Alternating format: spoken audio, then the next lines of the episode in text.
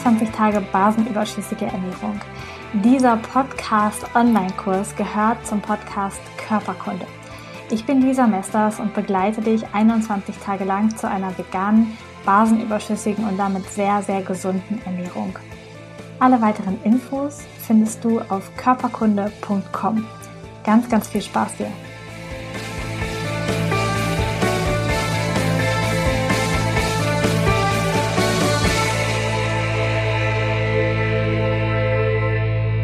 Ich habe mir halt gedacht, ich nehme mal den Marco dazu, weil wir uns ja zusammen ernähren, die meiste Zeit. Und das tatsächlich auch so ist, dass wir beide einen unterschiedlichen Weg hatten, um zu dieser Ernährungsform zu kommen, wie wir uns jetzt gerade ernähren. Und das ist für die allermeisten von euch sehr, sehr spannend, wie wir das machen, denn wir haben tatsächlich die ersten Erfolge schon durch die unsere Ernährungsumstellung quasi hinter uns und möchten euch heute ein bisschen unseren Weg erzählen, wie das gekommen ist dass sich das alles so verändert hat und euch einfach da mal ein bisschen mit reinnehmen, damit ihr euch das vorstellen könnt, was so eine veränderte Ernährung alleine schon für einen Effekt auf den Körper haben kann. Und wir ernähren uns momentan definitiv vegan, zuckerfrei, in den allermeisten Fällen auch glutenfrei. Da kommen wir auf die Ausnahmen, kommen wir später noch drauf. Ähm, vollwertig, frisch und auch so, dass die Lebensmittel noch möglichst lebendig sind ähm, und natürlich auch energiereich dafür sind. Und wir essen in den meisten Fällen nur zweimal am Tag. Das heißt, wir haben das Programm des intermittierenden Fastens und essen das erste Mal so um 13 Uhr und das letzte Mal so gegen 19 Uhr. Je nachdem, wie es auch so ein bisschen passt, ein bisschen flexibel, aber im Prinzip ist das der Rhythmus ähm, 18, 18 zu 6. Zu 6 genau. 18 Stunden Fasten, 6 Stunden Essen. Ähm, fang du doch vielleicht mal an, wann hat das begonnen mit der Ernährung und was hast du dann verändert? Wie viel hast du abgenommen in der Zeit? Mhm.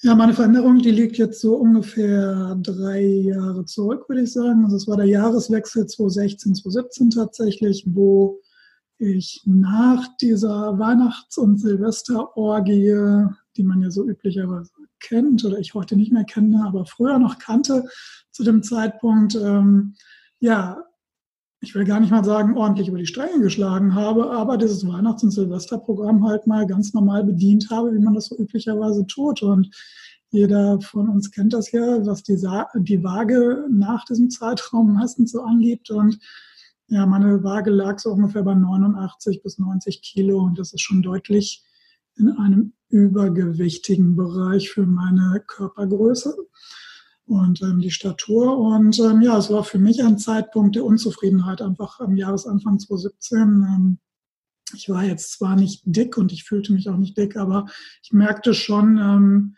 wie ich im Vergleich zu sonst ähm, eher eingeschränkt ähm, ein Gefühl hatte. Und ähm, das machte mich sehr unzufrieden. Das war zum einen das Körpergefühl, ähm, was mich unzufrieden machte, dann aber auch eine gewisse Trägheit, eine Lethargie und ähm, ja so dieses Gefühl halt nicht mehr aus dem Quark zu kommen und ähm, ja ständig in so einem lethargischen Erschöpfungszustand zu sein und ja das Sofa zu hüten ganz oft und den Fernseher zu bedienen ganz oft und ähm, das hat mich dann ziemlich getriggert in einer Zeit, wo ich mich ohnehin schon sehr mit dem Thema Persönlichkeitsentwicklung auseinandergesetzt habe und ich hatte ein Schlüsselerlebnis ähm, vorher, dass ich ein Buch gelesen habe, und zwar von Alexander Hartmann mit dem Elefant durch die Wand. Und dieses Buch zitiert ähm, jemanden, der sich mit dem Thema Fasten auseinandergesetzt hat und das ziemlich intensiv und über den Wege des Fastens mit äh, mehreren Gruppen von Klienten gearbeitet hat und ähm, sie ja zum größten Teil auch aus den chronischen Erkrankungen erlöst hat über diesen Weg. Und ähm, das hat mir sehr imponiert. Und da gibt es auch eine Dokumentage zu. Das ist von Jason Vale, die Dokumentage ähm, Super Juice Me.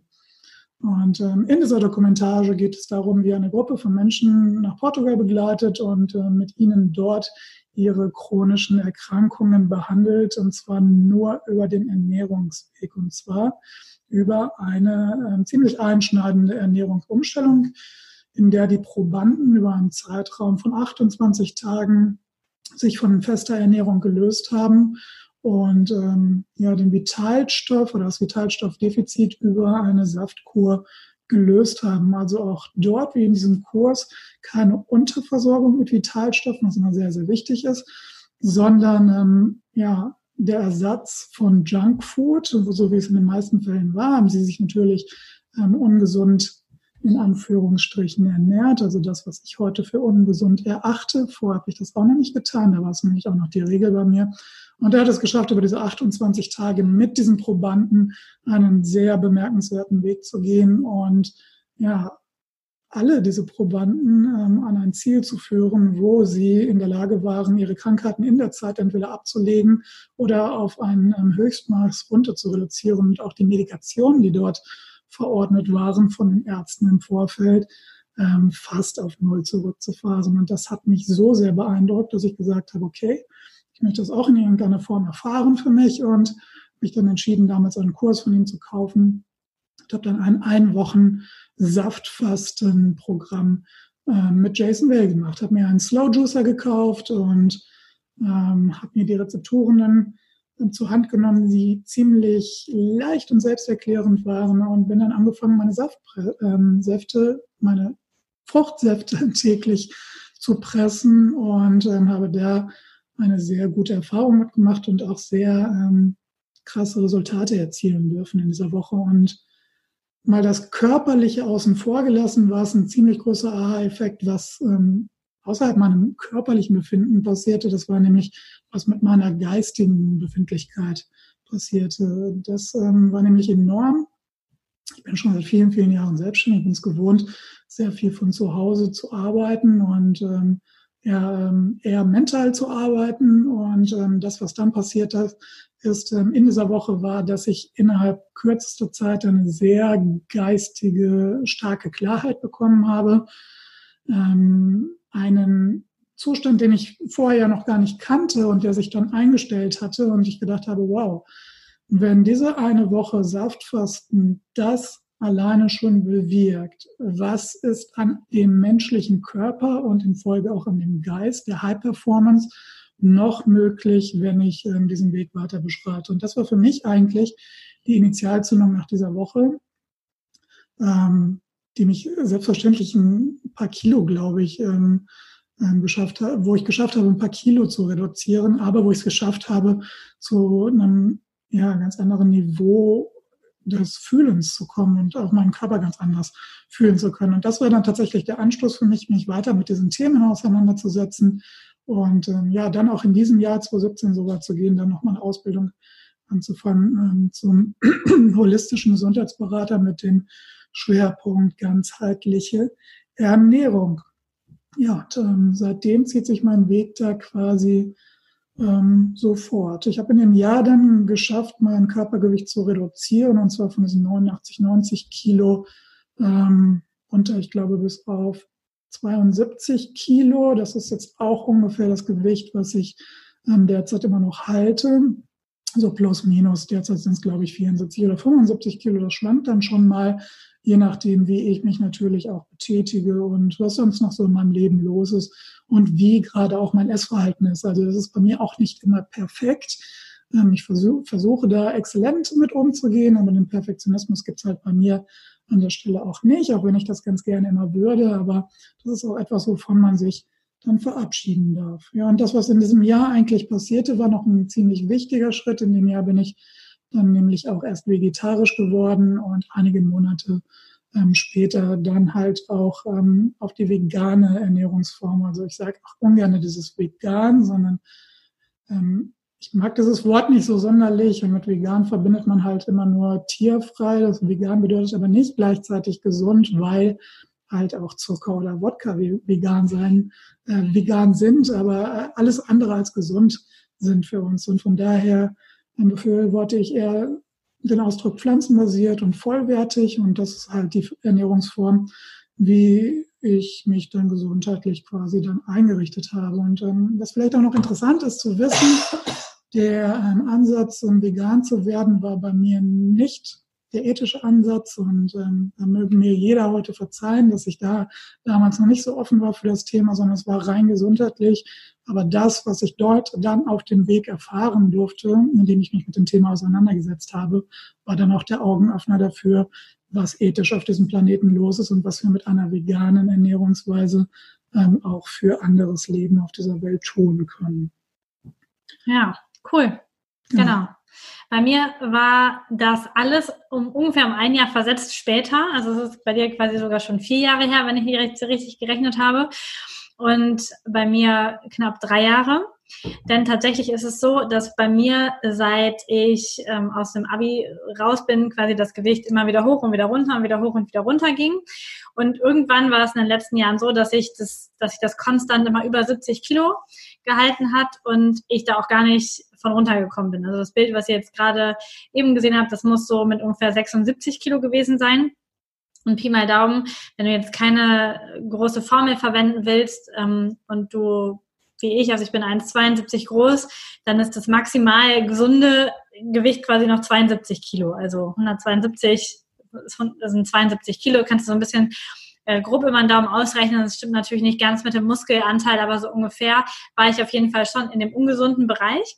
Und ich habe mich auch dementsprechend so gefühlt. Also es ist tatsächlich so, dass Treppe gehen und alles einfach mit 10 Kilo weniger deutlich leichter ist. Das kann man sich, glaube ich, vorstellen. Und man merkt es aber erst, wenn die 10 Kilo weg sind. Währenddessen fühlt man sich einfach ganz normal. Das ist ja gerade das Problem. Also bei mir ging es hoch und runter und meistens mit Emotionen gekoppelt. Also wenn ich unzufrieden war, war das Gewicht höher. Wenn ich gerade sehr glücklich war, ging es leichter. Wenn ich mich gerade irgendwie frisch getrennt hatte in irgendeiner Phase, dann konnte ich irgendwie wochenlang gar nichts richtig essen und dann ist das Gewicht richtig schön runtergegangen. Also es gab immer so Phasen, wo es immer hoch und runter und hoch und runter ging.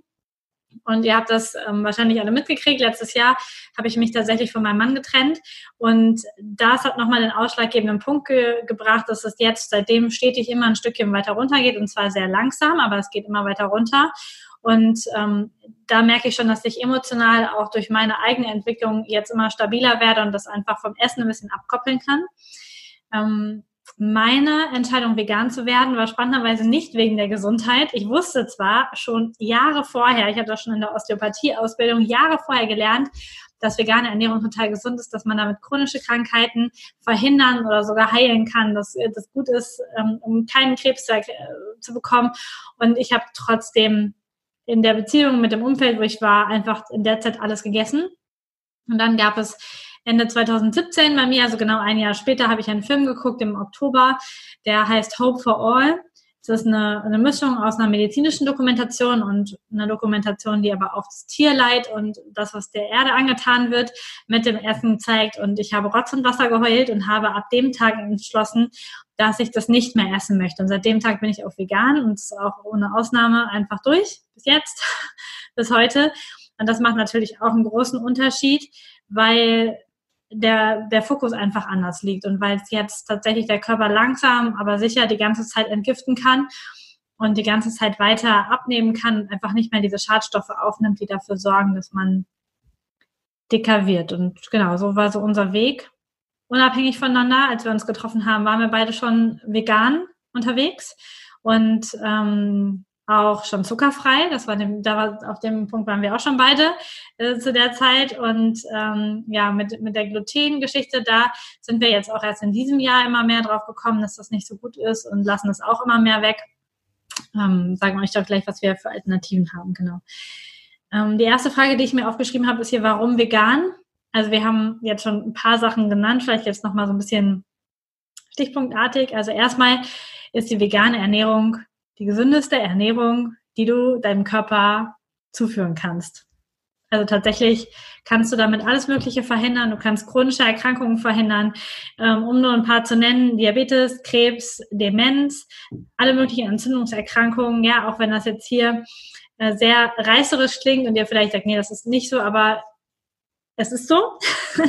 aus meiner Sicht oder aus unserer Sicht ist es so. Und es ist einfach etwas, was dem Körper unglaublich schadet, wenn du etwas anderes zu dir nimmst. Ich merke auch, dass es deutlich Wassereinlagerungen im Körper reduziert, ähm, weil du einfach diese ganzen Stoffe nicht mehr aufnimmst. Besonders die äh, Medikamente und Giftstoffe, die einfach in tierischen Produkten drin sind, aber auch die Fremdhormone der Tiere nicht mehr aufnimmst und natürlich auch ähm, die Emotionen nicht mehr aufnimmst. Also es sind ist ein, ist ein riesiger Punkt, der da einfach durch die vegane Ernährung ähm, weggenommen wird. Hast du noch was? Hm, ja, zu den Emotionen. Ich glaube, das muss man noch mal kurz erläutern. Die Emotionen natürlich der Tiere. Mhm. Äh, nicht die Emotionen, die bei uns hervorgerufen werden, aber man hat äh, wissenschaftlich vor einiger Zeit schon festgestellt, dass in den Faszien der Tiere die Emotionen abgespeichert werden, die ihnen widerfahren, bevor sie ähm, ja dann letztendlich ähm, in den Tod geführt werden. Das kann man ja ganz deutlich so sagen. Und das ist natürlich kein schöner Zustand für so ein Tier. Das Tier weiß schon ziemlich genau, was los ist, sobald es auf einem ähm, Transporter verladen wird. Ähm, sobald es den Schlachthof erreicht, ähm, kann dieses Tier ganz deutlich wahrnehmen, und zwar über die anderen Tiere, die dann halt in Todesangst natürlich auch miteinander kommunizieren und auch schreien und weinen und Emotionen halt wie Trauer ausdrücken und Angst diese Emotionen dann halt auch in den Faszien gespeichert werden. Und wir machen uns heute mal sehr viele Gedanken über so Themen wie Depressionen und Burnout. Und ja, ich wage mal zu behaupten, dass ähm, höchstwahrscheinlich ein großer Anteil halt auch über unsere Ernährung ähm, damit spielt. Einmal über eine schlechte Ernährung, das ist ganz klar, das spielt über den Darm natürlich auch sehr viel dazu bei, aber auch dadurch, dass wir uns halt ähm, mit Nahrungsmitteln und anders kann man sie gar nicht nennen, ähm, ernähren, die halt auf einem Leidensweg ähm, gewonnen wurden und wo diese Emotionen dann mit diesem Fleisch und diesen Produkten halt übergeben werden können. Das ist total spannend, denn wir nutzen diese Geschichten ja auch bei Menschen in der Faszientherapie zum Beispiel, um festsitzende Emotionen zu lösen. Bei uns Menschen ist das ganz genauso. Auch deine Emotionen speichern sich in deinen Faszien ab und können dann Schmerzen oder Verspannung verursachen. Bei den Tieren ist es natürlich ganz genauso. Ähm, da speichert sich alles ab, die ganze Tierhaltung, was denen so widerfahren ist. Und das nimmst du dann halt über das Essen auf. Und das macht natürlich krank. Und das sorgt auch dafür, dass, dass dein eigenes Emotionssystem durcheinander kommt und du das Gefühl hast, du musst dich mehr schützen, du musst noch mehr essen, du musst da noch mehr Panzer um dich rumpacken. Also es ist im Prinzip ein Teufelskreis, mhm. so ein klassischer. Und es ist total wichtig, den zu durchbrechen dieser Kurs ist nicht als veganer Kurs ausgeschrieben und du kannst natürlich auch zu Hause irgendwie machen, was du möchtest, aber wir möchten es dir einfach nahelegen. Und du darfst das natürlich gerne auch nochmal nachlesen. Es gibt eine wundervolle Seite, die heißt provegan.info. Verlinke ich auch unter dem Video nochmal. Die ist wirklich sehr klar, ohne unnütze Emotionen geschrieben. Da ist wirklich das einfach sehr strukturiert aufbereitet, was vegane Ernährung mit der Gesundheit macht und auch mit, der, mit den Tieren und mit der Welt macht und warum das nicht gut ist. Da kannst du mal schauen, es gibt das Buch Die China Study, ein dickes Buch, was man auch als Hörbuch überall kostenlos bekommen kann. Ein total schönes Buch, was den Zusammenhang zwischen chronischen Erkrankungen, insbesondere Krebs und Ernährung darstellt. Dann gibt es das Buch von Nico Rittenau, Vegan Klischee AD, genau das haben wir hier auch liegen. Das ist ein dickes Fachbuch über die vegane Ernährung und zeigt einfach, dass sie gut ist, die vegane Ernährung, und dass es längst nicht so schlimm ist und schädlich und äh, dir Vitalstoffe fehlen und all so ein Zeug. Also zeigt es sehr, sehr deutlich, dass es ähm, einfach wichtig ist. Und dann gibt es noch von Rüdiger Deike das Buch Peace Food. Das ist auch ein wundervolles Buch, um einfach den Blick zu verändern, hin zu Zufrieden auf der Welt, für die Tiere, für dich selber aber auch. Genau. Wichtig zu sagen ist noch, ähm, die Seite, die Lisa jetzt gerade genannt hat, oder Dr. Rüdiger Dahlke, das sind Mediziner, die sich mit dem Thema Medizin ganz eindeutig in ihrer Berufszeit auseinandergesetzt haben und ähm, auf dem medizinischen Wege diese Empfehlungen aussprechen. Der Nico, Nico Rittenau ist halt auch Ernährungsberater, setzt sich aber auch sehr, sehr detailliert mit allen möglichen Studien auseinander. Man kann das hier sehr schön nachlesen für alle Leute, die da halt noch den Proof of Concept brauchen, dass die vegane Ernährung tatsächlich gesundheitsfördernd ist. Und ich habe noch einen Zusatz zu machen. Ähm, es wird bei den meisten Universitätskliniken im Bereich der Onkologie mittlerweile auch ähm, schon ganz deutlich darauf hingewiesen, dass ähm, Ernährung bei Krebs ähm, ganz strikt pflanzenbasiert sein darf, weil das dort sehr zuträglich sein kann für den Heilungsweg. Und ähm, das kann man auch sehr gut nachlesen. Die Universität Heidelberg hat das zum Beispiel auch auf der Website stehen. Und ich finde es immer ganz interessant, solche Sachen auch mal mit anzugeben, weil ähm, ja sehr, sehr viel ja immer im Raum steht darüber, ob das jetzt so die Wahrheit ist, ob, ob man dem glauben kann. Und ähm, wir können, glaube ich, auch nicht sagen, was ist die Wahrheit, aber ihr habt alle die Möglichkeit, euch selber zu informieren und zu recherchieren darüber und euch eine eigene Meinung zu bilden. Und das ist uns immer ganz wichtig, das Thema Eigenverantwortung dann ähm, mit reinzubringen. Und wir können immer noch Impulsgeber sein, etwas nachzu, ähm, nachzuschauen und nachzurecherchieren. Wir sind nie ähm, in der Situation, euch irgendeine Meinung aufdrängen zu können. Oder das wollen wir auch nicht tun. Genau. Und für alle die, die Studien lieben und sich das alles genau durchlesen wollen, habe ich noch einen heißen Tipp.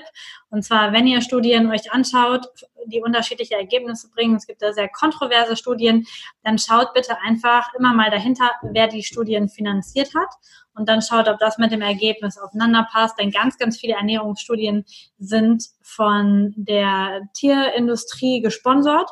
Und dann ist, glaube ich, für uns alle klar, was für ein Ergebnis hinterher herauskommt. Und äh, deswegen ist einfach so wichtig, auch da immer wieder auch zu, kritisch zu schauen und zu fragen, okay, wer hat denn die Studie bezahlt? Und wer hat das in Auftrag gegeben? Denn ähm, das ist auch nochmal wichtig für euch in der Recherche. Es gibt so einen Grundsatz, der heißt, folge dem Fluss des Geldes und du wirst den Verursacher finden. Genau. Dann ist die zweite Frage, warum zuckerfrei? Ich glaube, Zucker, das hat ja schon jeder von euch mal gehört, es ist ungesund. Im Zweifel habt ihr schon mal meine Podcast-Folge dazu gehört. Zu dem Thema, Zucker ist einfach eine ziemlich krasse Droge und macht sehr abhängig. Ähm, ähnlich wie alle anderen Drogen auch funktionieren. Nikotin, Alkohol, es ist tatsächlich so, dass die gleichen Zentren, Zentren im Gehirn angesprochen werden und dass tatsächlich auch in der Verstoffwechselung von Zucker über die Leber ähm, auch Alkohol ähnliche Substanzen ausgeschüttet werden, die wirklich das gleiche Zentrum antriggern. Das heißt, eigentlich sollte es tatsächlich auch für Kinder und für Erwachsene unter 18 Jahren strikt verboten sein, Zucker zu essen, weil es tatsächlich süchtig macht mhm. und auch diese Symptome macht. Ja, es ist tatsächlich ähm, wie ein Opiat zu sehen, weil es dieselben Areale im Gehirn bedient, ähm, wie Opium das tun würde. Und von daher kann es dort auch einsortiert werden, tatsächlich. Genau, es hat auf jeden Fall auch noch einen Effekt auf unsere Alterung, auf unsere Zellen, auf die Haut. Zucker zerstört die, ähm, die Hautmoleküle, sorgt dafür, dass du viel Erfaltenbildung hast, dass, es, dass du wirklich auch danach aussiehst. Sie sorgt natürlich dafür, dass du zunimmst, ähm, weil die ganze Zeit, wenn du etwas Süßes isst, wird Insulin ausgeschüttet und das sorgt dafür, dass Zucker aus dem Blut in die Zellen gebracht wird und ähm, das sorgt einfach dafür, dass du dicker und dicker und dicker wirst. Und ähm, diese dieser Mechanismus, also Zucker zu essen, macht einfach immer mehr Gewicht, macht immer eine Gewichtszunahme und ist alles andere als förderlich für die Gesundheit. Genau, zumal die Insulinzufuhr dann halt auch die Fettverbrennung ausschaltet zu dem Zeitpunkt. Und da kommen wir dann vielleicht nochmal in der intermittierenden Fastenphase oder generellen Fastenphasen drauf. Genau, außerdem macht, ähm, macht es immer mehr Hunger, je mehr Zucker du isst oder auch ähm, Zuckeraustauschstoffe, macht es immer mehr Hunger. Denn je mehr Insulin ausgeschüttet wird, umso größer ist der Abfall hinterher wieder und umso schneller hast du wieder Hunger und hast auch tatsächlich diese Heißhungerattacken. Ich hatte das früher ständig, dass ich wirklich vor der Mahlzeit, ich hatte das Gefühl, ich muss jetzt was essen, weil wirklich mal mir ist flatterig geworden, bin so runter vom Blutzucker. Es war ein ganz ekelhaftes Gefühl und das war, als ich in den Praxen war, war es dann ganz praktisch, weil da gab es dann im Aufenthaltsraum immer Süßigkeiten und dann konntest du eben den Zucker nachschieben hat sich dein Körper beruhigt und dann hattest du aber spätestens nach irgendwie zwei Stunden wieder den, den Flattrigen und das ist einfach so wichtig zu verstehen. Das macht der Zucker. Das würde dir bei, bei Gemüse, bei einer pflanzenbasierten Ernährung ohne Zucker passiert dir das nicht. Also das ist einfach ein ganz anderes Gefühl. Und gleichzeitig macht Zucker auch einen benebelten Zustand, einen Rauschzustand, was du bei dir selber beobachten kannst, aber was du auch sehr gut mal bei anderen Menschen beobachten kannst. Am schönsten ist das eigentlich bei Kindern zu sehen, dass wenn vorher ähm, friedlich spielende Kinder mit Zucker vollgedröhnt werden, dass sie danach völlig überdreht, völlig überreizt, völlig fertig sind einfach, ähm, nicht mit der Welt klarkommen und das liegt tatsächlich an der Zuckerdröhnung, die sie bekommen haben dann. Erzähl mal was zu unseren Alternativen. Ja, Zuckeralternative. Es gibt eine sehr gesunde Zuckeralternative, die wir benutzen. Das ist Dattelsüße. Das ist nämlich ähm, aus 100 Prozent Frucht gewonnener Zucker, also Fruchtzucker. Und ähm, der Zucker in seiner Komplexität ist ähm, für uns sehr gut zu verstoffwechseln. Natürlich bewegt er auch die, die Blutzucker, den Blutzuckerspiegel, aber er schafft das auf eine wesentlich angenehmere Art, als wenn wir einen raffinierten Zucker nehmen, der ja dann quasi auch ausgewaschen ist, ähm, wo alle Vitalstoffe rausgespült wurden, wo eigentlich nur noch das Abfallprodukt einer ursprünglich mal ganz guten Pflanze, nämlich der Zuckerrübe, ähm, übrig geblieben ist. Und ähm, ja, das ist halt die günstigste Form von Zucker, die wir unserem Körper zufügen können. Also mit der Dattelsüße ist man da schon auf einem sehr guten Weg. Es gibt dann auch noch verschiedene Sorten von Alkoholzuckern. Ähm, mir gefällt äh, das Erythritol ganz gut. Ähm, das ist mittlerweile überall erhältlich. Das hat ungefähr so 70 Prozent Süßkraft von, von Zucker. Und äh, das Schöne dabei ist, dass es null Kalorien und null glykämischen Index hat, weil ähm, dieser Zucker erst im Dickdarm verstoffwechselt wird, also nicht dort im Dünndarm, wo normalerweise die Resorption der Glucose dann ähm, erfolgen würde und auch der Vitalstoffe, sondern erst in einem Bereich des Darms, wo ähm, ja, es nicht mehr in die Blutbahn gelangen kann über diesen Weg und ähm, somit dann quasi neutral ist für uns. Und null glykämischer Index bedeutet einfach nichts anderes, als dass unser Blutzuckerspiegel zu null Prozent berührt wird an der Stelle. Und das sind eigentlich so die ähm, Zuckersorten, die wir, wenn wir Zucker benutzen, vorwiegend benutzen. Ich muss aber dazu sagen, ähm, Zucker ist so ein Thema, da darf man sich auch gerne ganz von trennen, also von dieser Süße. Und ähm, das ist einfach nur ein Geschmack, der bei uns konditioniert ist. Und wenn wir uns wieder entkonditionieren von diesem Geschmack, diesen Geschmack auch nicht großartig vermissen, weil wir uns dann entwöhnt haben von diesem Zucker. Und dann kann man ganz tatsächlich auch von Entwöhnung sprechen, wie man das auch bei einem Alkoholiker tun könnte, weil es ist nichts anderes. Wir gehen durch einen Entwöhnungsprozess, der sich einfach auch über zwei bis drei Wochen mit übelsten ähm, Erscheinungen ähm, darstellen kann, also mit übelsten Symptomen, Entzugserscheinungen tatsächlich.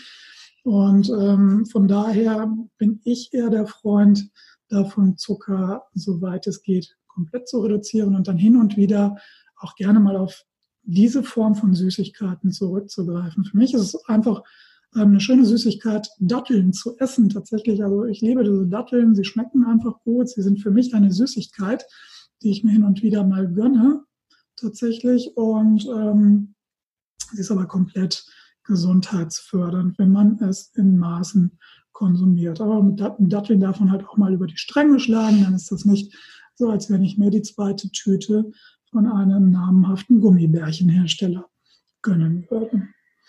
Ja, das stimmt. Und ähm, wir möchten einfach nochmal sagen, also wir haben diese Austauschstoffe da, um ab und zu einfach mal das zum Kochen oder zum Backen zu verwenden. Generell essen wir viel, viel, viel, viel weniger süß als normale Haushalte. Also es gibt einfach bei uns keine Marmelade, es gibt bei uns kein Ketchup mit Zucker, es gibt nichts in dieser Form. Das heißt, dass, dass wir uns da tatsächlich von entwöhnt haben. Und ich möchte auch nochmal sagen, dass es auf keinen Fall eine gesundheitsförderliche Alternative ist, Zucker gegen ähm, Erythritol oder gegen künstliche andere Süßstoffe komplett zu ersetzen und einfach weiter zu backen, zu kochen mit Mengen an Zucker oder an Zuckeraustauschstoffen. Weil ja, Marco hat gerade schon gesagt, es wird im Darm an einer anderen Stelle verstoffwechselt, hat null glykämischen Index, hört sich so super an, cool, dann kann ich bei allem bleiben und trotzdem süß essen. Aber das macht das mit deinem Körper und auch mit deiner Dickdarmflora, wenn da die ganze Zeit diese Zuckeralkohole drin sind. Das heißt, ja, es ist eine Alternative für die Ausnahme und ansonsten darfst du dich einfach davon entwöhnen. Genau, es gibt also noch eine ganze Reihe anderer Zucker und auch eine ganze andere Reihe anderer Zucker, denen suggeriert werden, dass sie gesund werden. Ich sage nur eine Geschichte des Agavendicksaft. Es wird immer so als das Heiligtum der heutigen Zeit versprochen. Es ist nichts anderes als der Zucker, den wir haben, vielleicht mit einem marginal Anteil noch an Vitalstoffen in dieser Pflanze enthalten. Aber in unserem Körper sind es dieselben Prozesse, die angescho angeschoben werden. Und auch da nochmal die Aufforderung, sich gerne darüber zu informieren, bevor man äh, dieser Meinung der Werbung einfach Glauben schenkt. Genau. Das nächste Thema ist, warum glutenfrei? Das ist jetzt etwas, was für uns auch ein bisschen neuer ist. Ähm, für mich ist es einfach wichtig, weil mein Darm darauf reagiert, wie ganz, ganz viele Därme, ist es tatsächlich so, dass dass der hohe Anteil an Gluten in dem Getreide heute, und dann gibt es auch ganz viele, die sagen, ja, früher ging das aber alles, ja, früher war das Gluten oder das Weizen auch noch nicht so hoch gezüchtet, dass da ein so hoher Glutenanteil drin war. Gluten ist ein Klebeeiweiß, genau das macht es auch in deinem Darm. Und es ist ganz normal, dass dein Körper besonders in der Kombination mit Milchprodukten zum Beispiel darauf reagiert. Ich weiß nicht, ob du das schon mal getestet hast Milch mit Mehl zusammenzumischen. Das gibt eine richtig schöne klebrige Masse, ähm, die du ganz toll verwenden kannst, um die Arbeitsplatte komplett zuzukleben oder so. Genau das gleiche passiert auch in deinem Körper. Das heißt, ähm, es ist einmal deswegen spannend und dann auch noch wegen der Entzündungsreaktion, die das auslösen kann im, im Darm. Und ganz, ganz viele Menschen reagieren einfach drauf, haben nach dem Essen einen aufgeblähten Bauch, haben ein komisches Gefühl, haben vielleicht Blähungen auch, haben Schmerzen. Ähm, ja, es fühlt sich einfach nicht gut an. Das kann einfach schon eine Reaktion auf Gluten sein und die allermeisten Menschen hier in Deutschland essen Gluten morgens, mittags, abends gefühlt. Also morgens dann Brot oder Brötchen, mittags haben sie vielleicht auch noch dabei, abends auch noch Abendbrot oder bei der Mahlzeit noch dazu, hinterher dabei. Irgendwie ist immer Brot oder Gluten, Paniermehl, Mehl in der Soße. Überall ist es drin, um das anzudicken, um das zu verändern. Und Gluten ist einfach ähm, ja in der Menge einfach überhaupt nicht gut für unseren Körper. Ja, zumal ja auch Gluten dann meistens mit ähm, Weißmehlprodukten einhergeht und Weißmehl ist dann wie beim raffinierten Zucker genau das Endprodukt, das Abfallprodukt, das wir eigentlich nicht in unserer Nahrungskette haben wollen, weil einfach nichts mehr an Vitalstoffen drin enthalten ist.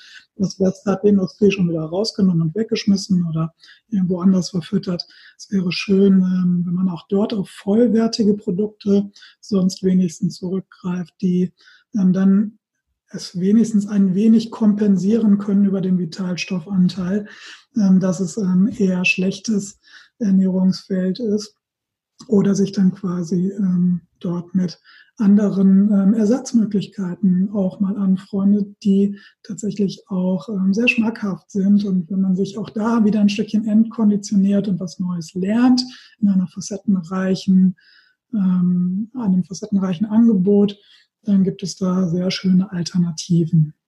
Ja, genau. Und es ist auch so, dass diese Alternativen dann nicht solche leeren Kalorien haben, also einfach nur keine Nährstoffe, aber ordentlich Kalorien. Also wenn du mittags meinst, du tust dir was Gutes, wenn du nicht zu McDonald's fährst, sondern zum Bäcker und dir ein belegtes Brötchen kaufst, dann tust du dir überhaupt nichts Gutes. Also mit beiden Varianten tust du dir nichts Gutes, dass wir das nochmal klar haben, weil du einfach wahnsinnig viele Kalorien aufnimmst und wahnsinnig wenig Vitalstoffe und dann haben deine Zellen trotzdem richtig, richtig Hunger und dieses Sättigungsgefühl ist eigentlich nur vorgegaukelt und dann musst du immer mehr und immer mehr essen und wirst halt dann auch immer mehr und immer mehr. Das heißt, du darfst Alternativen finden, die nährstoffreich sind, die gut für deinen Körper sind. Und wenn wir irgendetwas an äh, brotartigem essen, dann greifen wir immer auf Dinkel-Varianten zurück, am besten auch noch Dinkel und Vollkorn. Das geht ganz gut. Und wenn wir etwas selber machen, dann benutzen wir meistens Buchweizenmehl oder Reismehl oder Kokosmandelmehl oder ähm, ja, Kokos- oder Mandelmehl. Die, die vier Mehle haben wir eigentlich immer zu Hause. Und daraus kannst du auch sehr coole Sachen machen. Daraus kann man Pizzateig machen oder Brot machen oder mit ganz vielen Körnern auch noch ein Brot machen. Und das schmeckt richtig gut und hat tatsächlich null Gluten und ist total gut verdaulich und hat gleichzeitig richtig viele Nährstoffe und dann hast du das für dich auch wieder aufgeholt. Ja, man kann alternativ natürlich auch noch ähm, Saaten nehmen, also Keime nehmen, Keime in Form von ähm, Körnern, die ähm, dann bestenfalls noch aktiviert werden, indem sie angekeimt werden, indem man sie ähm, circa 12 bis 24 Stunden in Wasser liegen lässt, ankeimen lässt, weil in diesem Ankeimprozess ähm, die ganze Potenz dieses Korns ähm, aktiviert wird und da ja normalerweise dann auch die Pflanze draus entstehen würde in diesem Keimprozess, ist das sehr, sehr viel vitalstoffreicher nochmal und sehr, sehr viel besser verträglicher für die meisten dessen Darm, und das sage ich auch nochmal dazu, dann auch letztendlich ähm, umgewöhnt wird. Das ist auch eine Phase, ähm, die man durchstehen darf, genauso wie beim Zucker, wenn man da durchgehen möchte, darf man auch, wenn man sich in, die, in das Feld der gesunden Ernährung ähm, hineinfühlen möchte, auch dort ähm, mit seinem Darm eine Zeit lang ähm, guter Freund sein, weil all das, was dann passiert, dass er eher unruhig ist in der Zeit, wenn man auf Vollkorn ähm, basierte Nahrung dann halt umstellt oder ähm, ja auf ähm, Buchweizen oder so. genau Buchweizen oder Hülsenfrüchte wollte ich eigentlich sagen, dann ähm, darf sich natürlich auch der Darm erstmal daran gewöhnen, weil er ist ja über das ganze Leben meistens schon auf diese westliche Ernährung, die wir halt so äh, mit sehr viel Junkfood-Anteil und sehr viel Hausmannskost kennen, ähm, erstmal sehr gut geprägt. Genau. Das zum Thema Gluten. Und dann ist das letzte Thema, was wir halt besonders machen, ist das intermittierende Fasten. Ähm, das heißt, wir essen in einem Zeitfenster von ungefähr sechs Stunden am Tag und 18 Stunden lang essen wir nichts und trinken auch nichts, was den Blutzuckerspiegel anhebt. Das heißt auch kein Cappuccino oder so irgendetwas, ähm, nichts, was gesüßt ist. Und diese, diese Geschichte, also dann bleiben noch zwei Mahlzeiten, also eine lässt du auf jeden Fall dann weg. Diese Geschichte ist wahnsinnig toll, vor allen Dingen für dein Verdauungssystem, denn das hat zwischendurch mal eine Pause.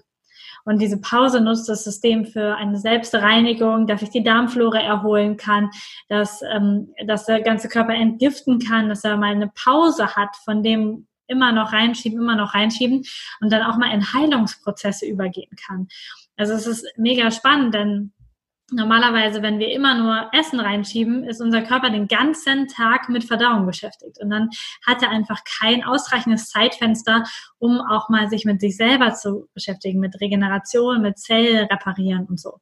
Das heißt, auch wenn du jetzt vielleicht sagst, okay, ich möchte die Mahlzeit nicht weglassen, ist es trotzdem wichtig, zwischen Abendbrot und Frühstück eine konsequente Fastenphase zu haben und nicht dann abends noch Chips und Schokolade und nachts noch was und abends dann noch einen Tee mit Honig oder irgend so ein Zeug, weil du jedes Mal wieder dein System voll ankurbelst und du nicht in diese Heilungsphase kommen kann. Und dann, das, das führt einfach auf Dauer dafür, dazu, dass dein Körper krank wird. Also wenn man diese Fastenphase ähm, richtig durchführen möchte, dann ähm, rate ich dazu, das mit 100 Prozent Konsequenz zu tun. Weil, wie Lisa gerade schon gesagt hat, nichts bedeutet tatsächlich auch nichts, was den Blutzuckerspiegel bewegt in der Zeit.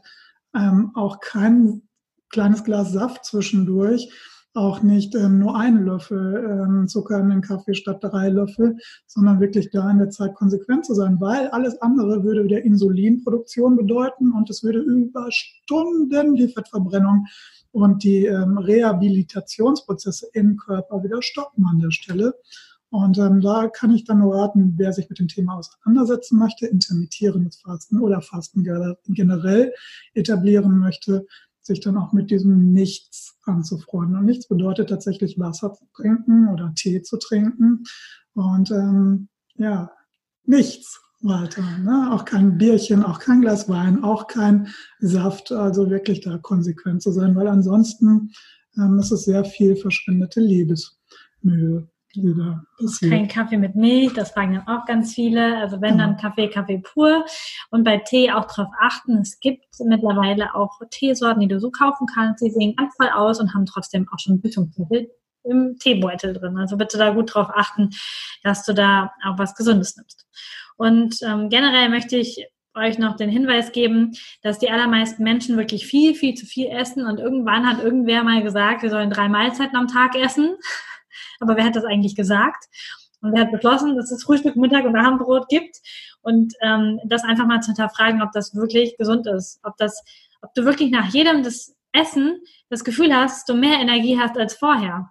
Weil wenn das nicht der Fall ist, dann stimmt irgendwas nicht. Entweder mit deiner Mahlzeit nicht oder dass du generell zu viel isst. Über diesen Weg sind wir auch zum intermittierenden Fasten gekommen weil wir morgens nach dem Frühstück schon unser erstes Tief hatten und nicht mehr konzentriert arbeiten konnten, weil, ähm, weil unser Körper mit Verdauen beschäftigt war. Und wir haben dann gemerkt, als wir es weggelassen haben, die ersten drei Tage war es schon komisch, hat man schon mal noch Hunger morgens weil man darauf konditioniert ist. Und dann sagt der Körper, ja geil. Und wenn wir jetzt nichts frühstücken, dann sind wir mega konzentriert, es geht uns richtig gut. Und wir essen das erste erst um 13 Uhr oder um 13.30 Uhr. Und dann haben wir auch irgendwann Hunger und dann möchte unser Körper auch was und ist bereit, das aufzunehmen. Und dann hast du aber nicht jedes Mal so ein krasses Fresskoma nach jeder Mahlzeit, weil du bist schon völlig überfüttert. Und deswegen gibt es auch so viele Übergewichtige, weil wir, weil die meisten Menschen glauben, man muss dreimal am Tag essen und dann am besten noch einen Keks zum Kaffee und morgens noch was und hier noch eine Süßigkeit. Das heißt, sie sind eigentlich nur am Essen und nehmen deswegen unglaublich zu viele Kalorien auf. Und die muss der Körper ja auch irgendwie wieder loswerden. Und äh, nicht selten endet das dann auch mit Krankheiten. Ja, das Groteske dabei ist ja, dass wir auch dort über die Zivilisation oder die Gesellschaft, in der wir leben, so programmiert sind, dass wir Essen gleich Energie verbinden. Aber das ist tatsächlich auch nicht so. Das kann auch sehr, sehr energiespendend sein, wenn der Körper in die Verlegenheit kommt, seine Energie halt nicht im Magen-Darm-Trakt die ganze Zeit zu bündeln und dort zu arbeiten und zu arbeiten und dort Energie zu verbrauchen in einem höchsten Maß, sondern diese Energie einfach mal einzuschonen und in dem Körper ähm, die Energie an anderen Stellen arbeiten zu lassen. Und auch da würde ich jeden mal einladen, vom Bewusstsein her einfach mal zurückzugehen, so ein paar Jahre vor unserer Zivilisation und vor ähm, der Agrarwirtschaft, die irgendwann etabliert wurde. Also da, wo es tatsächlich noch der Fall war, dass Menschen der Situation ausgesetzt waren, über den Winter mal weniger Nahrung zu haben. Und diesen, diese Menschen haben sich ja in der Evolution sehr, sehr gut weiterentwickelt. Ich behaupte sogar besser weiterentwickelt, als wir heute in der Lage sind dazu. Und ähm, da einfach mal in dieses Thema einzusteigen und mal drüber nachzudenken, was Fasten denn tatsächlich bewirken kann. Weil für unseren Organismus ist es ganz normal, nicht nur mal einen Tag oder eine Woche weniger zu essen zu bekommen, sondern über Monate auch mal nichts zu essen zu haben. Und das meine ich auch so nichts. Und ähm, nur mal, um dieses Fenster, dieses Spektrum im Kopf einmal aufzumachen, was wir mal denken, wir würden sterben ohne Ernährung, ähm, das ist tatsächlich nicht der Fall, sondern ähm, da kommen wir in, Prozesse rein, wo wir evolutionär einfach dazu angelegt sind mit unserem Körper. Und unser Körper ist noch einige tausend Jahre zurück zu dem Programm, was wir ähm, heute in der Zivilisation so fahren dürfen. Und von daher ist es immer ähm, schon ja, sehr zuträglich für den Körper gewesen, in die Fastenphasen reinzugehen. Und ähm, das bedeutet tatsächlich Energie zu gewinnen und in die Heilung zu kommen an der Stelle. Genau, und das Ganze wird immer und immer einfacher, je besser deine Körperzellen mit Nährstoffen versorgt sind. Denn wenn du Nährstoffmangel hast, dann weiß dein Körper nicht anders damit umzugehen, als dass er dir das Gefühl von Hunger schickt. Weil er braucht Nährstoffe, er braucht aber nicht die 500. Packung Fertigpizza oder irgendwelche andere industriell verarbeitete Nahrung. Er braucht lebendige Nährstoffe aus der Natur. Und wenn er die bekommt, dann kommst du mit viel, viel, viel, viel weniger Nahrung klar, weil dein Körper gar nicht mehr so schreit, weil die Zellen haben genug zu essen und du hast nicht diese ganzen leeren Kalorien. Die meisten Leute fragen dann, die sich jetzt noch nicht damit auseinandergesetzt haben, was wir denn überhaupt noch essen, was denn da noch übrig bleibt. Und ähm, spannenderweise ist es wirklich so, dass wir unseren Einkauf zu über 80 Prozent erledigt haben, meistens sogar zu über 90 Prozent, wenn du jetzt in einen normalen Supermarkt gehst. Wenn du den frische Bereich, wo Obst und Gemüse liegen, wenn wir den verlassen, haben wir zu 80, 90 Prozent unseren Einkauf schon im Wagen. Und dann brauchen wir nur noch ungefähr drei Stellen im Markt anzugehen, ähm, wenn wir jetzt von so einem klassischen Supermarkt ausgehen, wo wir auch noch Sachen finden, die wir jetzt dazu kaufen. Aber ansonsten besteht das meiste, was wir am Tag essen, aus frischem Gemüse, aus Hülsenfrüchten, aus Pseudogetreiden ähm, oder aus Reis und Kartoffeln dann noch als Beilage. Tatsächlich ist es, hört sich das im ersten Moment erstmal sehr, dann kann man ja nichts mehr essen an weil irgendwie 90 Prozent des Supermarktes wegfallen. Das hat aber nichts damit zu tun, dass wir nichts mehr essen können. Wir haben uns einfach nur darauf beschränkt, dass wir einfach nur noch Lebensmittel essen und keine Nahrungsmittel mehr. Also Lebensmittel, unverarbeitete, frische, vitalstoffreiche ähm, Dinge, frisch aus der Natur, so wie sie kommen. Und Nahrungsmittel, alles das, was eine bunte Verpackung drin hat und mehr als zwei Zutaten auf der Liste. Genau, Lebensmittel heißt, da ist noch Leben drin und äh, Nahrungsmittel heißt alles, was verarbeitet wurde von der Industrie, um es uns schon möglichst komfortabel zu machen, uns dann nicht mehr so viel bewegen zu müssen und so einfallsreich sein zu dürfen.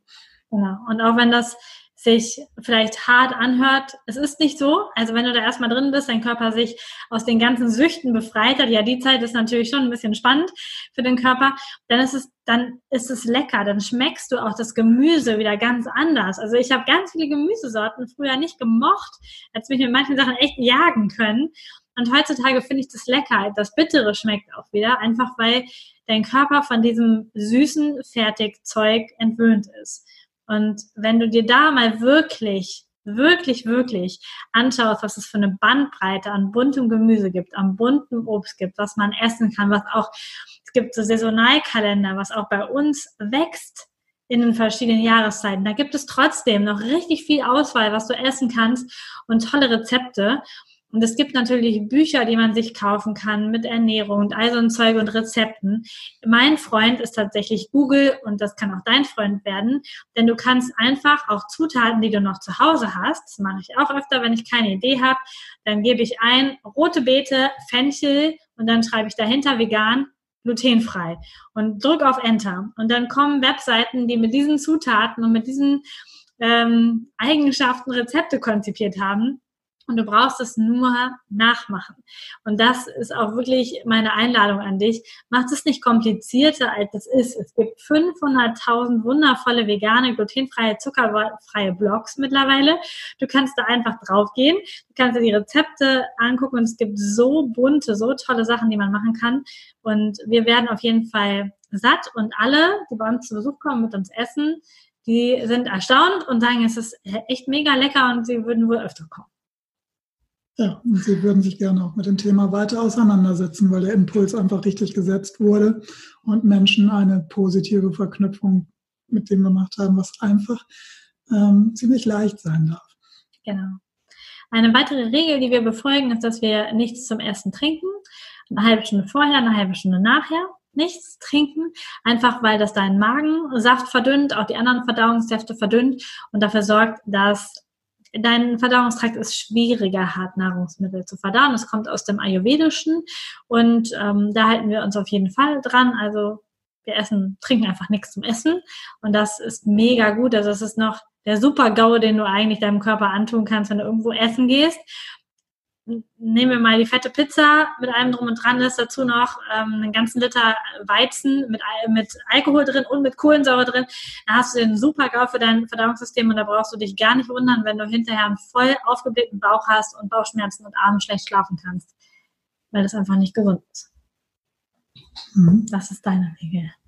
Ja, dann ähm, versuchen wir uns an die 80%-Regel zu halten. 80%-Regel bedeutet, dass wir uns 80 Prozent sättigend ernähren. Und ähm, das darf man tatsächlich üben und für den einen oder anderen ist es schwer. Es kommt ein bisschen immer darauf an, was für ein Ernährungstyp man generell ist. Wenn man das jetzt wieder mit den ayurvedischen Typen mal so vergleicht, ähm, dann bin ich zum Beispiel der Pitta-Typ. Das ist jemand, der ohnehin schon sehr viel Ernährung braucht, also ein ziemlich großes Ernährungsvolumen, um seine Statur damit bedienen zu dürfen. Und ähm, ich tue mich da tatsächlich ziemlich schwer mit, mit diesen 80 Prozent, das bei mir zu fühlen, zu spüren, okay, zu spüren. Jetzt bin ich so auf ungefähr 80 Prozent Sättigung, weil eine kleine Herausforderung da drin ist, der Sättigung auch genügend Zeit zu geben, eintreten zu können. Und ich komme einfach aus einem Leben, das ist bei mir auch so geprägt gewesen, aus ähm, ja, meinem ähm, geschäftlichen Umfeld, wo ich vorher ähm, tätig war, wo es wirklich immer darum ging zu essen, wenn es irgendwann mal gerade dazwischen passte und dann möglichst schnell zu essen, damit ich halt auch in der Zeit satt werde. Und ähm, solche Sachen etablieren sich dann halt auch und konditionieren sich. Und ähm, da darf man sehr bewusst dann mit sich umgehen und das dann auch immer mal wieder hinterfragen. Esse ich gerade in einem angemessenen Tempo? Kaue ich oft genug dabei? Und ähm, ja, kann ich über diese Angewohnheiten dann halt die Vorkehrung treffen, dass mein Sättigungsgefühl dann halt auch angemessen eintreten darf. Nämlich, wenn ich zu schnell esse und wir haben das meistens bei Kohlenhydraten, das ist immer der Klassiker. Ähm, Kohlenhydrate sind ja quasi in allen stärkehaltigen Lebensmitteln halt auch drin, also Kartoffeln zum Beispiel oder Nudeln, der Klassiker. Und das sind dann meistens wieder diese Weißmehlprodukte. Und ähm, bei den Nudeln ist es tatsächlich so, es sind einfach zum größten Teil Kohlenhydrate und die dürfen halt schon ordentlich gekaut werden vorher, weil die Kohlenhydratverdauung ähm, schon im Mund durch die enzymatische Aktivierung dort beginnt. Und ähm, dadurch, dass wir halt sehr viel kauen, einspeicheln, dort die Enzyme halt schon arbeiten können, vorverdauen für das, was dann runtergeschluckt wird und im Magen weiterverarbeitet wird. Und ähm, an der Stelle lade ich jeden dazu ein, sich Gewohnheiten dort anzulegen, die es einem ermöglichen, zum einen die einfach bessere Arbeit ähm, schon zu tun für diese Kohlenhydrate jetzt in diesem Beispiel und dann ähm, nachher halt ähm, durch diesen ganzen Prozess des bewussten Essens wirklich sich Zeit gelassen zu haben, bewusst gegessen zu haben und ähm, dann natürlich auch in die Situation zu kommen, dass die Verdauung zu einem adäquaten Zeitpunkt einsetzt und halt auch das Sättigungsgefühl zu einem adäquaten Zeitpunkt einsetzt, wenn man nämlich noch nicht ganz so viel runtergeschlungen hat. Und das ist leider auch in unserer westlichen Gesellschaft sehr schwer, weil wir halt alle wissen, wir sind halt meistens ist es leider noch so, dass wir den größten Teil im Stress sind, dass wir arbeiten dürfen von morgens bis abends. Im Winter ist es morgens noch dunkel, abends ist es schon wieder dunkel, wenn wir zurückkommen. Der Körper kommt vollkommen aus dem Tritt dabei und wir haben echt ein Problem, ähm, mal in das Bewusstsein zu kommen und uns mal auf uns besinnen zu können. Und dann von daher ist es da ziemlich wichtig, ähm, sich dort solche Gewohnheiten zu etablieren und dann über diese Gewohnheiten natürlich auch Erfolge haben zu dürfen, indem man dann halt eine 80 Prozent Sättigung hat an, an dem richtigen, adäquaten Zeitpunkt. Genau. Dann habe ich mir hier aufgeschrieben, die Caps Digest. Das sind Kapseln auch von Ringana, die dafür sorgen, sie haben vegane Verdauungsenzyme in sich drin. Das heißt, wenn du jetzt jemand bist, der eher sich schwerer tut, manche Dinge zu verdauen, der vielleicht auch in der Ernährungsumstellung erstmal Probleme hat, vielleicht ähm, Vollkornprodukte zu verdauen oder Hülsenfrüchte zu verdauen oder einfach ja da eher Probleme sieht auch bei rohem Gemüse, da sind die Caps die best perfekt. Und wir helfen dir einfach, wenn du sie vor der vor der Mahlzeit einfach nimmst, dass diese veganen Verdauungsenzyme in deinem Darm deinen Darm unterstützen und diese Nahrung besser aufgespalten werden kann, besser aufgenommen werden kann und dir dann weniger Probleme bereitet. Also ein total tolles Ding. Bei mir steht die Capsdose immer auf meinem Platz, wo ich mal esse. Da steht die, damit ich es nicht vergesse. Ich nehme die einfach mal vor dem Essen, weil es mir persönlich total gut tut und weil meine Verdauung dann schon eher mal ein bisschen ähm, ja, Zicken macht, sage ich jetzt mal, wobei das auch nur, also das ist nicht der, der Fehler meines Verdauungssystems, sondern tatsächlich auch mein Ding, das einfach umzugewöhnen. Denn in dem Darmtest, den ich gemacht habe, ist auch herausgekommen, dass ich eine Darmflora habe von jemandem, der sich sehr westlich ernährt, also von einfachen Kohlenhydraten und sehr viel tierischen Produkten. Das mache ich jetzt gar nicht mehr.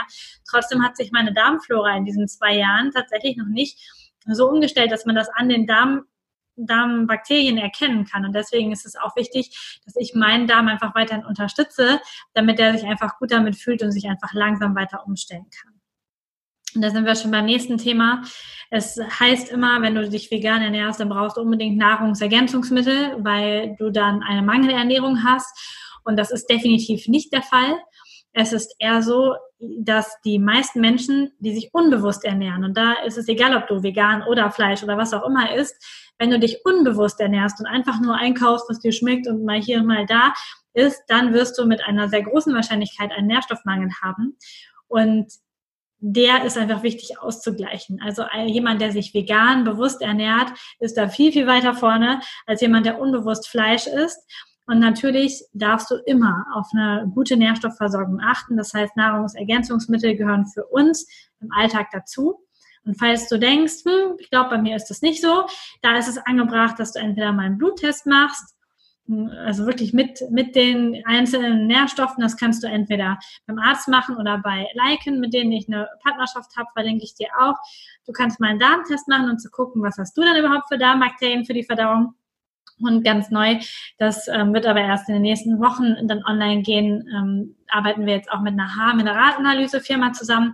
Denn da kannst du einfach auf längere Sicht nochmal sehen, was du für Nährstoffe und auch was du für Giftstoffe im Körper hast. Da wird nämlich das Haar einfach untersucht und dann kann man hinterher sehen, ob du vielleicht schon sehr lange einen Nährstoffmangel hast oder eine hohe Quecksilberbelastung oder irgendetwas. Das kann man dadurch dann einfach alles nachweisen. Genau. Und jetzt hört sich das vielleicht für dich schon mega krass an und so an, dass wir schon voll angekommen sind und damit so weitermachen. Ähm, Im Podcast hat mich eben der, der Arzt, mit dem ich gesprochen habe, gefragt, ähm, wie ist denn deine Ernährung im Jahr 2019? Denn wir gehen ja davon aus, dass sich das bestimmt bei uns allen nochmal verändert. Das ist ja ständig im Wandel. Und ähm, ja, was ist unser Ziel?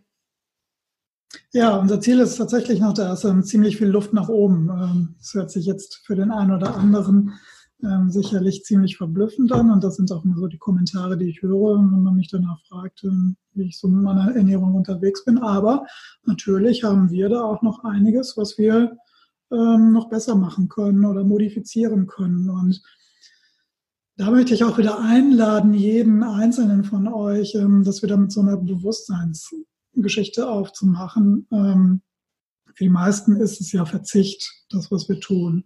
Für mich ist die Ernährungsform, die ich für mich gewählt habe, kein Verzicht auf irgendetwas, sondern ähm, der reine Zugewinn von Lebensqualität, von Vitalität, ähm, ja, von Kraft, von Energie und ähm, wenn man einmal Blut geleckt hat, dann ähm, darf das auch gerne weitergehen, weil da ist immer noch Luft nach oben und da kann immer noch mehr High Performance gelebt werden. Und ähm, ich bin halt jemand, der einen ziemlichen Anspruch an sich selber hat und auch an sein Wohlbefinden und was ja auch gut ist. Und ich habe auch einen Anspruch, ähm, über das normale Durchschnittsalter herauszukommen. Also das, was uns auch wieder die Gesellschaft immer so vorgibt, ist nicht meine Norm und möchte ich auch nicht, dass es meine Norm ist, sondern ich möchte Grenzen überschreiten und ich möchte an mir entdecken, was da tatsächlich noch möglich ist, um auch alleine aus meiner Erfahrung weiter mehr Menschen mit auf diesen Weg ähm, der Bewusstsein, Bewusstheit und der bewussten Ernährung ähm, und der bewussten Lebensform mitnehmen zu dürfen. Ja, es ist tatsächlich so, dass wir ganz oft, wenn wir mal so in der Öffentlichkeit unterwegs sind und wir sehen Menschen, die ja nicht mal richtig laufen können, die quasi humpelnd durch die Stadt gehen oder sich schleichend bewegen, ist im total jungen Alter schon nach vorne gebückt gehen, man einfach sieht, dass der ganze Körper leidet. Also das ist einfach ein Bild, was wir in unserer Gesellschaft haben, dass das so kommt, wenn wir alt werden. Und genau das kannst du mit gesunder Ernährung, vor allen Dingen mit gesunder Ernährung, komplett widerlegen. Denn wenn du dafür sorgst, dass es deinem Körper gut geht, dass der nur gute Sachen bekommt, dass der ausreichend entgiften kann, dann heißt das nicht, dass du im Alter krank werden musst. Dann heißt das, dass du im Alter noch beweglich bist, dass du fit bist, dass du dich gut bewegen kannst, dass du äh, auf keinen Fall irgendeinen so Rollator oder sowas brauchst. Und das ist wirklich wichtig. Beobachte mal die Menschen um dich herum. Wie sehen die aus und was essen die? Und dann zieh mal deine Schlüsse daraus. Und nur weil irgendwie 80, 90 Prozent genau diesen Weg gehen und hinterher krank im Alter werden, musst du das ja nicht auch so machen. Und wir haben uns bewusst dagegen entschieden und unser Ziel ist tatsächlich da, einfach jeden Tag jünger zu werden und jeden Tag fitter zu werden und da einfach weiter dran zu arbeiten und ähm, wenn du die Fotos dir eben angeguckt hast zu den Bildern, wie wir jetzt aussehen und vielleicht dann auch ähm, von mir zumindest siehst du ja dann auch nochmal ein Bild nach, nach diesem Programm.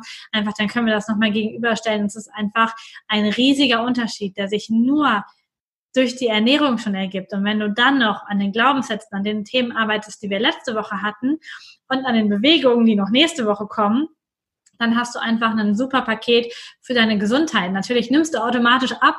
Das ist aber irgendwie nur das, das Nebenprodukt, denn, gleich, denn die Gesundheit wiegt ja noch viel, viel mehr wiegt. Lustig. Schön gesagt, Lisa. Ja, ich mag diesen einen Satz, den wir in letzter Zeit sehr oft hören. Wir sind halt ähm, besser als gestern, aber noch nicht so gut wie morgen. Und das ist ähm, für uns so das Credo oder das Mantra der ähm, stetig währenden Weiterentwicklung und natürlich auch uns ständig mit anderen neuen Prozessen nochmal auseinandersetzen zu dürfen, neue Sachen kennenzulernen. Wir sind Menschen, wir möchten lernen, wir möchten neue Sachen kennenlernen, wir möchten neue Sachen ausprobieren, wir dürfen neugierig sein auf das, was da noch alles möglich ist. Und wir dürfen uns einfach ähm, den natürlichen Trieb der Weiterentwicklung, ähm, da dürfen wir uns mit auseinandersetzen, weil Stillstand ist tatsächlich irgendwann zum Tode führend, Weiterentwicklung ist ähm, das Leben erhalten. Und da dürfen wir uns der Natur auch ein Stückchen weiter anpassen. Alles, was sich in der Natur weiterentwickelt, entwickelt, ist Leben, ist Potenz. Alles, was in der Natur stehen bleibt, ähm, wird dann in den Prozess auch eingehen. Und dem Prozess möchte ich mich einfach nicht stellen. Und ich bin der Meinung, wir können ähm, gesund an das Lebensende kommen und auch vollkommen gesund dann irgendwann sterben. Und ähm, das ist für mich die schöne Idealvorstellung von meinem Leben, ähm, da wirklich nicht auf diese Hilfsmittel irgendwann angewiesen zu sein, sondern durch einen ziemlich großen Impuls, der nun mal einfach mit unserer Ernährung anfängt und mit unseren Gewohnheiten, wie wir mit uns umgehen, ähm, dann auch ziemlich ähm, schön zielführend sein darf, indem ich einfach mein Leben noch eine ganze Weile bis zu dem Ende dann irgendwo in einer vitalen Form erleben darf. Mit einer geistigen Klarheit, das darf man auch immer noch mit dazu sagen. Also hier oben, das geht ähm, eins zu eins mit und ähm, auch so diese Themen Alzheimer und Demenz und was wir da alles haben, ist in meinem System nicht gegenwärtig. Ich werde das nicht bekommen und das weiß ich. Und ich bleibe klar und ähm, ich habe eine, eine Neuroplastizität, die ich auch noch bis an mein Lebensende weiterfahren darf. Genau, und zu dem Thema hat auch Rüdiger Deiker noch sehr, sehr viel geschrieben, auch wie man das mit Ernährung verhindern kann. Kleiner Tipp ist ungefähr die gleiche Ernährung, wie wir jetzt auch empfehlen. genau. Also das ist erstmal für euch heute unser Input ähm, wie wir uns ernähren, was wir so machen. Das wird sich einfach ähm, auch weiterentwickeln und weiter voranschreiten. Wenn ihr dazu irgendwelche Fragen habt, dann schreibt es gerne in der Gruppe, schreibt die Fragen da rein stellt alles, was ihr wissen wollt. Wir probieren das so gut wie möglich zu beantworten und recherchiert einfach für euch selber nochmal. Ähm, wie gesagt, es soll jetzt, ähm, es, es, es wird keine Grundsatzdiskussion darüber geben. Wir haben euch jetzt einfach heute unsere Meinung gesagt. Ihr dürft sehr gerne, sehr umfassend recherchieren und dann einfach euren Weg finden. Das ist völlig in Ordnung wenn das auch ein anderer ist, als der, den wir gehen. Wichtig ist für uns, dass ihr eine bewusste Entscheidung trefft, euch bewusst damit auseinandersetzt und euch nicht einfach von euren Süchten und der Gesellschaft leiten lasst. Genau. Vielen Dank und bis zum nächsten Mal. Dankeschön.